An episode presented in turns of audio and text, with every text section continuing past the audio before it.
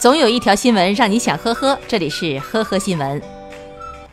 男子肖某吸毒成瘾多年。二月十八号，他在湖南娄底站乘坐火车外出的时候，心存侥幸，想带毒进站上车，于是想出了一个星期不洗脚的奇葩办法，认为这样的异臭能让警察知难而退。进站以后，因奇异的走路姿势暴露了自己，民警要求他脱鞋检查。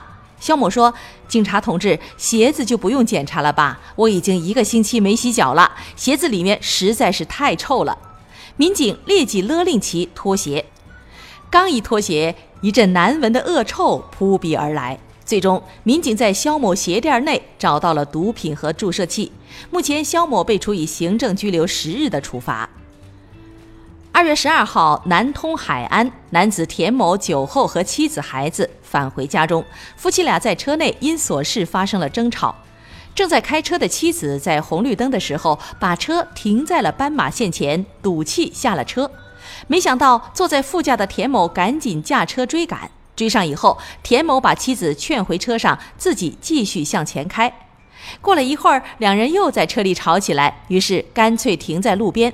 妻子还叫来家人，家人报了警。没想到民警到场以后，妻子举报田某刚刚酒后驾车，惊呆在场的众人。经检测，田某已经达到了醉驾的标准。遵义市一对九零后情侣在未领取结婚证的情况下同居生女，后因感情不和分居。去年七月，心想二人破镜重圆的女方母亲张女士邀请男方到家中吃饭喝酒，当时女方并未在家。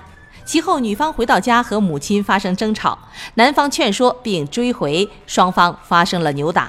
女方从厨房拿出了水果刀，刺向男方胸部，致其受伤。经过治疗鉴定，男方吴某被刺伤及肺部，达到重伤二级。去年九月，因涉嫌故意伤害罪，女方被刑事拘留。神奇的是，最后双方达成谅解，恢复恋爱关系。二月十四号，女方被判有期徒刑三年，缓刑三年。双方不仅在一起生活，还准备近期去把证给扯了。二月十六号晚上十一点左右，浙江杭州一男子持刀伤人，民警赶到现场，发现这名男子边挥舞菜刀，边和一女子争吵。旁边还躺着一个男子，捂着胳膊，不停地呻吟。民警制服持刀男子以后，将受伤男子送往医院。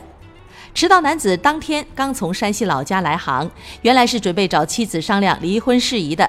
他说自己患上了尿毒症，妻子丢下他出来打工，他怀疑妻子外面有人了，所以一看见妻子从车上下来，他就朝送妻子的第三者身上砍了一刀。杨某没有想到，他砍伤的根本不是什么第三者，而是网约车司机陈师傅。幸好陈师傅的伤情并不严重。由于杨某身患重病，需要及时治疗，文朝派出所对其作出了拘留不执行的处罚。感谢收听今天的呵呵新闻，明天再见。本节目由喜马拉雅和封面新闻联合播出。